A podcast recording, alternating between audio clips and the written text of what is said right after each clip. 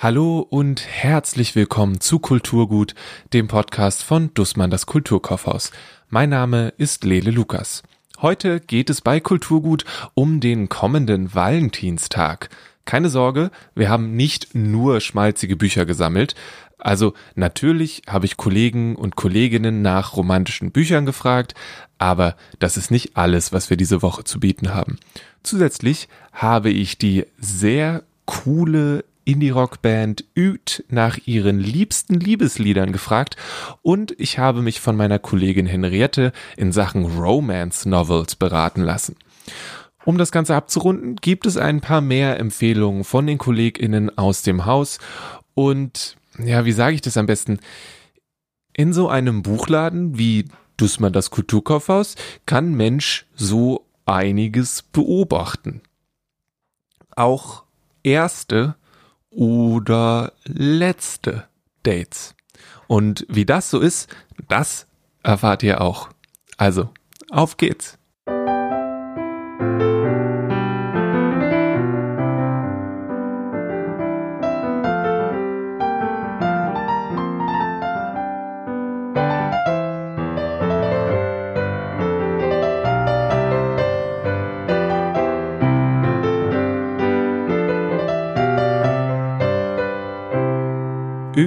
Kommen aus Amsterdam und ihr zweites Album heißt Partytime.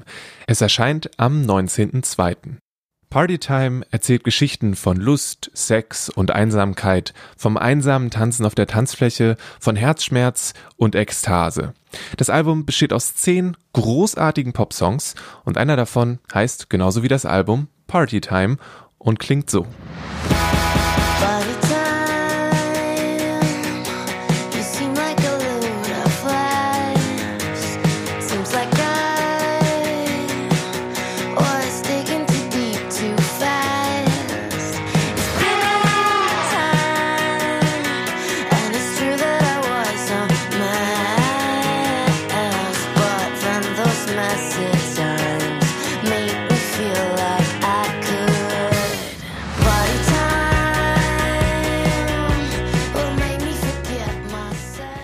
Tessa.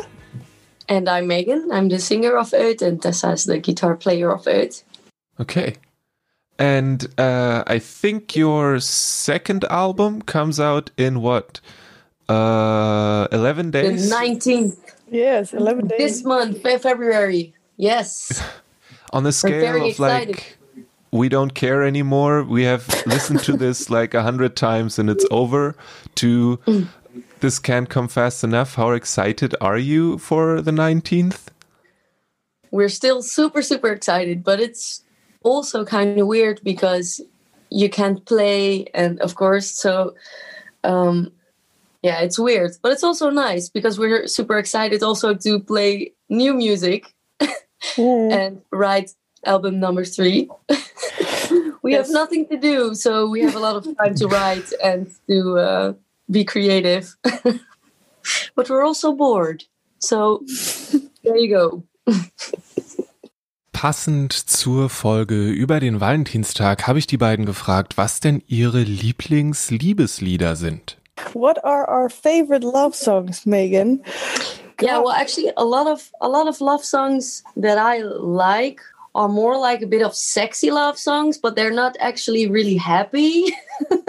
Sexy love. unhappy sexy love songs yeah hmm. so i'm just thinking about yeah what kind of love songs do i like to listen to i i have to think about it I'm not really sure either because, lo- like, most of the times I'm really bad at listening to lyrics most of the time. Like, I really have to sit down and pay attention to the lyrics f- for to really hit me. So this is the this is a hard question. I was I always when I think about that stuff it's like it's not something that I listen to over and over again, but it's maybe a song that at some point was very prominent and then it went away, but it's still stuck somewhere in the back of my head. And if someone would play it, I'd be like, yeah, I know the lyrics to that. yeah. Um, so I don't know. But uh, Megan, if you have an unhappy, sexy love song that you want to share that is an example Yeah. of that, go for it. Um, I really like uh, the song um, from Blur, "On the Way to the Club." I like it a lot. I don't really think maybe it's a love song, but I think it's really kind of driving, sexy song, um, which I really like. And actually, yeah, I like that one a lot. It's very low key, not really energetic.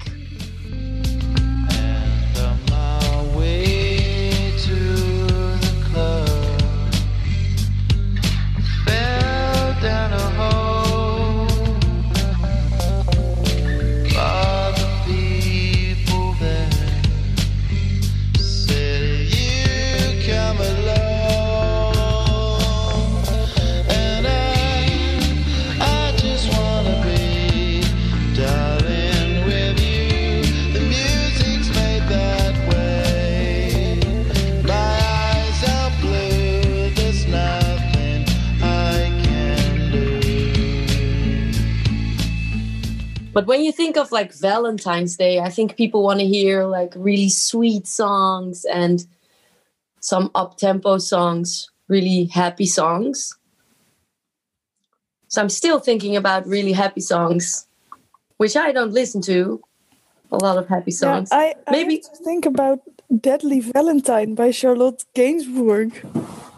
ah, Is it, it it's like is it about is it a love song? I don't know. bit of a dark love song, I think.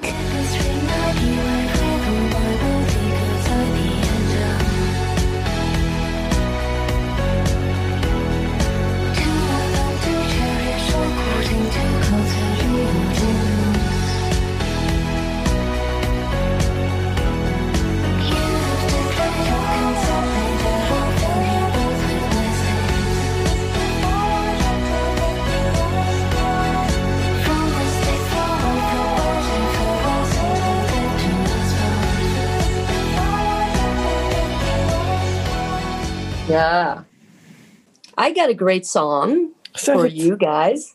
Um, it's uh, by a band called Perfume Genius. They um, released an Oh, album in 2020, and I really, really like uh, "On the Floor" by Perfume Genius. I think it's it's it's also a bit sad, but it's also really happy, and it's it's a very cute song with um, the nice guitar sounds. It feels really, I don't know, it feels like you're being in love. I think very airy and um, dancey, and I think people would like that. I would like that.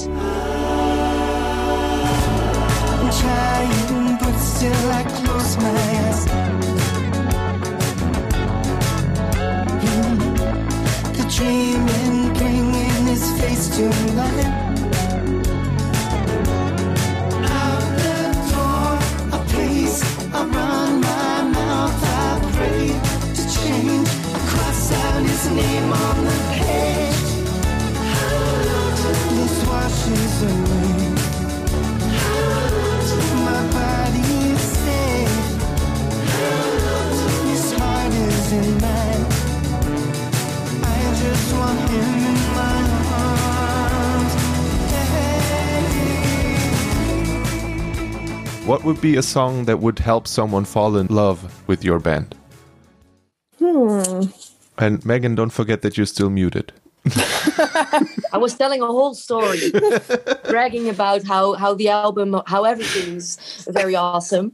Um, I think I really like um, I really like "Stuck" on the record. Yeah, I love it. Yeah, I, that song we wrote, we were still writing in the studio itself, so we didn't know how it was going to be, and um, I think that one is a really really nice one for people to uh, to check out.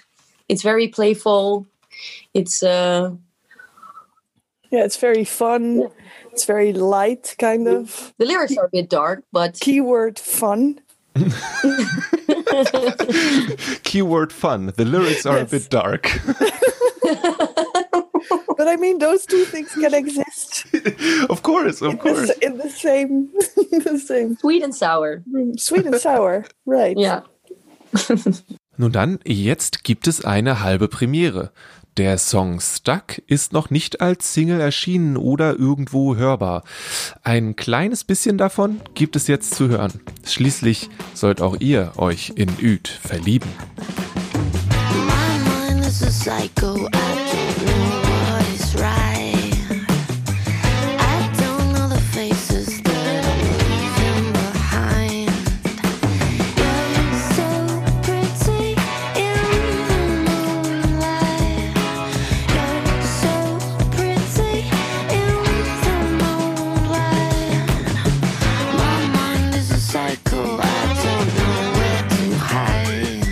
Kollege Christian aus der Pop-Abteilung ist übrigens auch Fan. Er beschreibt das Album folgendermaßen. Das junge Quintett spielt einen freshen, zeitgemäßen Indie-Powerpop mit leichter Punk-Attitüde, der einfach mitreißt und gute Laune macht. Erinnerungen werden wach an 90er-Bands wie No Doubt, The Cardigans oder Blur. Also Leute, durchhalten und nach vorn schauen. Flutet eure Bude mit der Energie von Üd, die ultimative Beschallung für die Einhaushaltsparty mit Maske und breitem Grinsen im Gesicht. Mehr Empfehlungen von Christian findet ihr übrigens, wenn ihr auf kulturkaufhaus.de seine Kultivistenseite öffnet. Ich habe sie euch auch in die Shownotes gepackt. Da sind sehr viele coole Musiksachen dabei. Und solltet ihr jetzt Lust bekommen haben auf Partytime von Üd, dann ist das Album sowohl als CD als auch als Vinyl ab dem 19.02. im Kulturkaufhaus erhältlich.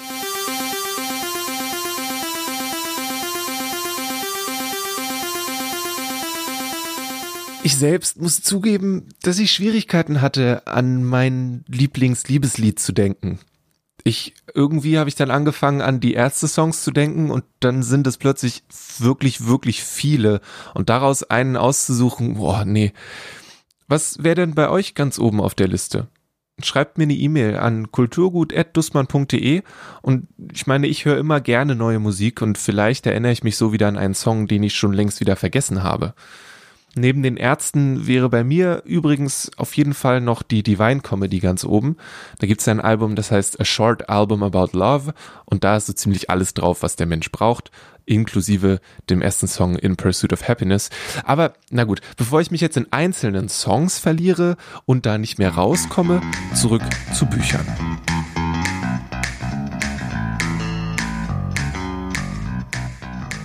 Ich habe jetzt einen Ohrwurm. Ich hoffe, ich weiß nicht, wünsche ich euch das? Ich bin mir nicht sicher. Zurück zum Thema. Mein Wissen um romantische Bücher oder Romance Novels beschränkt sich auf zwei Dinge.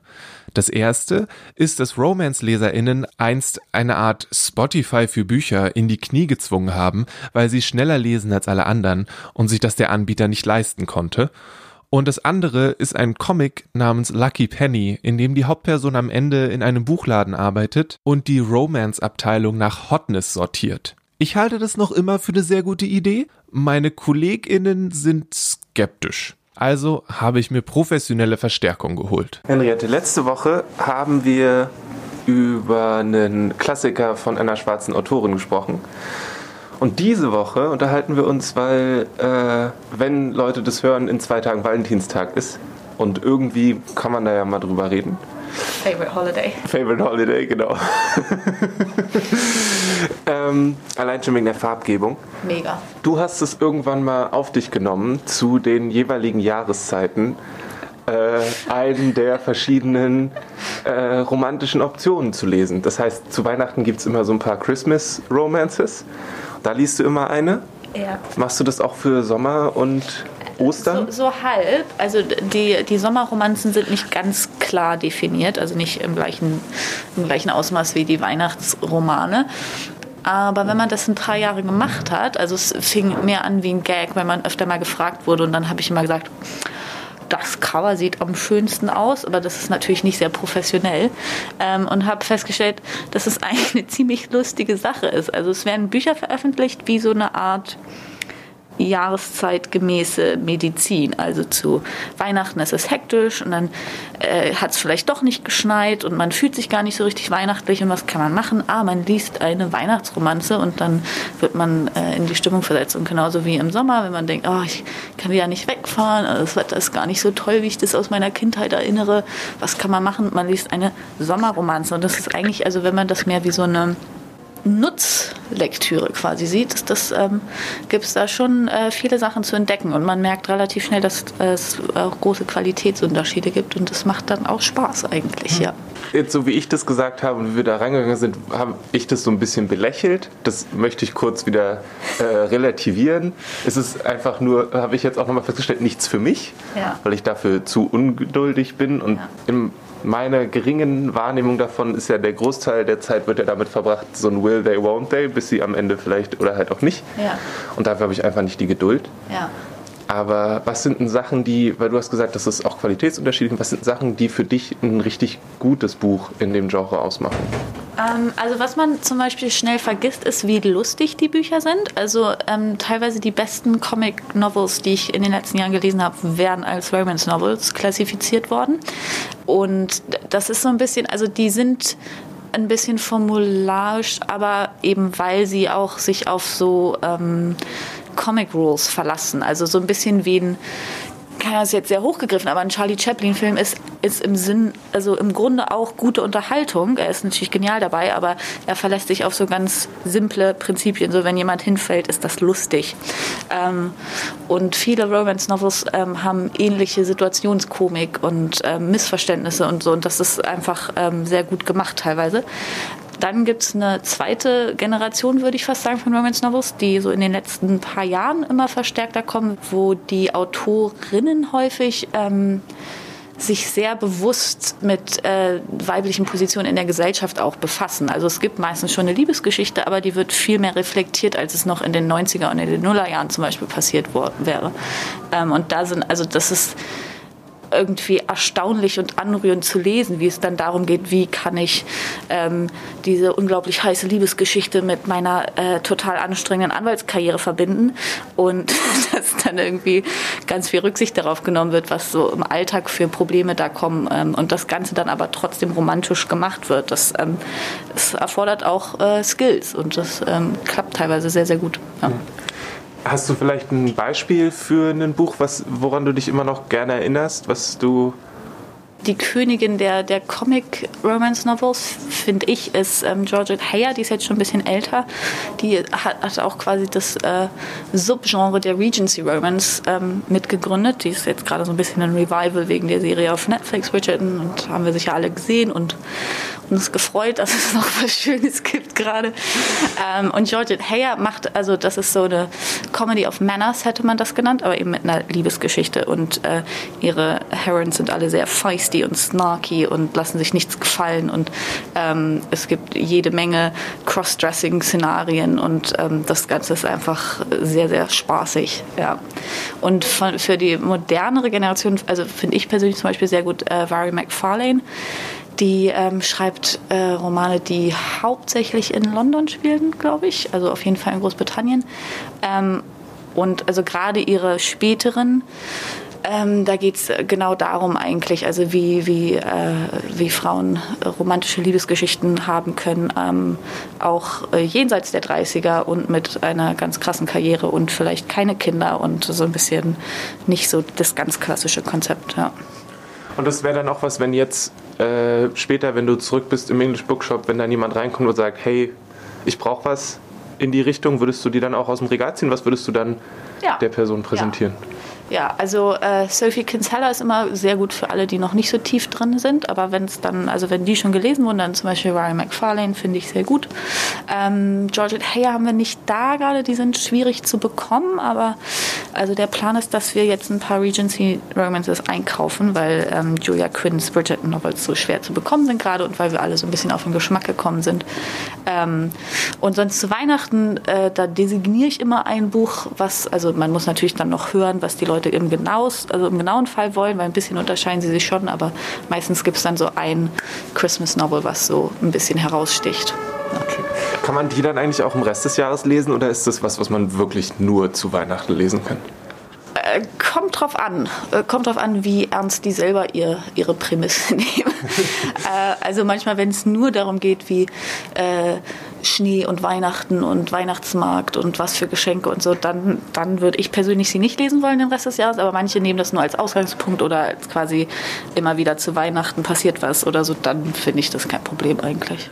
Ich habe mich dann auch noch anderswo umgehört. Charlotte, ebenfalls aus dem English Bookshop, empfiehlt drei feine Young Adult Bücher. In Stay Gold gelingt es Tobley McSmith einfühlsam zu beschreiben, welchen Herausforderungen sich die erste Liebe eines Transjungen stellen muss, ohne junge LeserInnen, denen das Thema vielleicht das erste Mal begegnet, zu verschrecken. Dann ist er More Than Just a Pretty Face von Syed M. Masood. Dayal Jilani weiß, dass viele Menschen denken, dass er außer einem schönen Gesicht der Welt nicht viel zu bieten hat. Doch als seine Eltern mit der Suche nach einer zukünftigen Ehefrau beginnen, begegnet er einem Mädchen, welches keinen schönen Jungen an ihrer Seite braucht, sondern einen Partner, der ihr auch in schwierigen Zeiten zur Seite steht. Charlotte beschreibt es als einen humorvollen Einblick in junge Liebe und Freundschaft, die zwischen zwei Kulturen existieren muss. Und zuletzt hat Charlotte noch Conventionally Yours von Annabeth Albert empfohlen.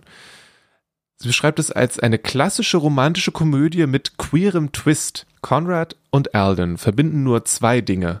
Ihre semi-professionelle Leidenschaft für ein Fantasy-Rollenspiel und ihre gegenseitige Abneigung. Gemeinsam begeben sie sich auf einen Roadtrip zum größten Wettkampf der Saison. Eine Gewinnsumme von 100.000 Dollar steht da auf dem Spiel. Eine Reise, die buchstäblich ihr Leben verändern wird. Puh, das klingt sehr gut. Bei den deutschen New Adult Büchern wurden mir die Titel von Stella Tuck und Nicola Hotel ans Herz gelegt. Die findet ihr auch auf unserem Valentinstisch im Erdgeschoss vom Kulturkaufhaus. Leider nicht mit auf dem Tisch, aber wirklich wunderbar ist die große Wörterfabrik von Agnes de Lestrade und Valeria Docampo. Ich war für eine Sekunde in der Kinderbuchabteilung und alle Kolleginnen haben gleichzeitig dieses Buch in die Luft gehalten. Hinten auf dem Buch steht folgendes. Es gibt ein Land, in dem die Menschen fast gar nicht reden. In diesem sonderbaren Land muss man die Wörter kaufen und sie schlucken, um sie aussprechen zu können. Der kleine Paul braucht dringend Wörter, um der hübschen Marie sein Herz zu öffnen. Aber wie soll er das machen? Denn für all das, was er ihr gerne sagen würde, bräuchte er ein Vermögen. Es ist wirklich ein schönes Bilderbuch. Ich habe es auch gleich wieder aus dem Regal geholt und nochmal gelesen. Und ich denke gerade an ganz bestimmte Menschen, die gerade ganz verträumt nochmal flüstern. Es ist wirklich ein schönes Buch. Naja, ich sag, ich kann es nochmal zehnmal sagen, aber ihr wisst, was ich meine.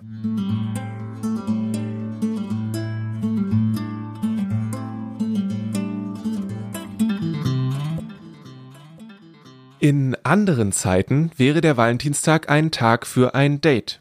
Und das ist dieses Jahr vielleicht ein kleines bisschen anders. Oder findet das Date am Ende im Kulturkaufhaus statt? Schließlich ist das einer der wenigen Orte, die noch offen haben. Diesen Sonntag übrigens nicht, das müsst ihr an einem anderen Tag machen, aber nur so prinzipiell.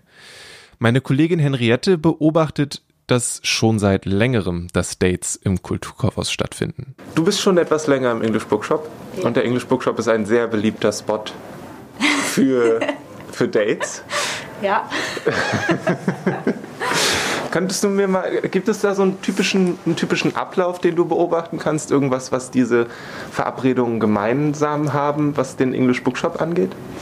Ja, also ähm, wir als Mitarbeiter im English Bookshop haben ein bisschen ein, ein ähm, Gespür dafür entwickelt, ähm, erste Dates zu sehen ähm, und haben da auch immer großen Respekt vor, weil meiner Meinung nach ist das ziemlich risky, ein erstes Date in den Buchladen mitzunehmen. Manchmal sieht man dann die eine Person zur Politik, die andere zur Fantasy-Abteilung abdriften und dann fragt man sich, ob das Zukunft hat. Ähm, aber gleichzeitig ist es auch sehr effektiv, äh, um jemanden kennenzulernen. Also das, das sehen wir sehr häufig. Was wir auch sehr häufig sehen, äh, wo ich immer überrascht bin, ist ganz, ganz viele sehr äh, aufgewühlt aussehende Gespräche, also entweder Trennungsgespräche oder, oder äh, andersweitig, also auf jeden Fall sehr emotional, ähm, die gerne auch mal im English Bookshop abgehalten werden, wo dann der Laden drum herum wuselt und ich gucke immer manchmal so rüber und denke, oh mein Gott, ist das, ist das wirklich das Szenario, was ihr euch dafür wünscht, diese Unterhaltung zu führen? Aber es scheint irgendwie ähm, für manche Leute das Richtige zu sein. Also es ist busy, ähm, es, ist, es ist laut, es ist warm, man äh, ist in einem öffentlichen Raum, aber wird nicht so richtig beobachtet. Ähm, aber das, äh, das sehen wir immer mal wieder. Ja, das ist teilweise sehr erschütternd, muss ich sagen. Hast du ein Top-Erlebnis? Eins, was du immer wieder rausholst, wenn es in die Richtung geht an Geschichten? Ähm, einmal hatten wir ein, ein junges Pärchen, äh, die saßen zwei Stunden oben im ersten Stock und waren vollkommen aufgelöst und einer hat geweint und der andere hat gefleht. Ähm, also ich habe nicht genau gehört, was sie gesagt haben, aber es war offensichtlich ein riesiges Drama. Ähm, und die saßen so lange und äh, da und irgendwie man konnte sich das einfach nicht antun. Und dann sind wir immer runtergegangen äh, ins Erdgeschoss äh, in regelmäßigen Abständen. Ich, ich kann das nicht mehr, ich kann da nicht mehr zusehen. Das ist einfach so schmerzhaft. Das äh, war herzzerreißend, ja. Aber auch ein bisschen komisch, wenn man nicht betroffen ist, ja. Ja, man muss ja dazu jetzt auch sagen, dass äh, jetzt gerade das mit dem Sitzen natürlich sehr schwierig ist. Ja, Ähm, ich habe aber auch das Gefühl, dass ich jetzt schon mindestens einmal Leute gesehen habe, die sich da explizit getroffen haben, um sich dann auszutauschen. Ja, also gerade jetzt denke ich, ähm, wo du eben nicht mehr in eine Bar oder sonst wohin gehen kannst und wir sind einer der wenigen Orte, wo man sich noch drinnen treffen kann, ähm, ist das keine absurde Alternative. Ja, warum, warum nicht eine Verabredung in einem Buchladen? Ja.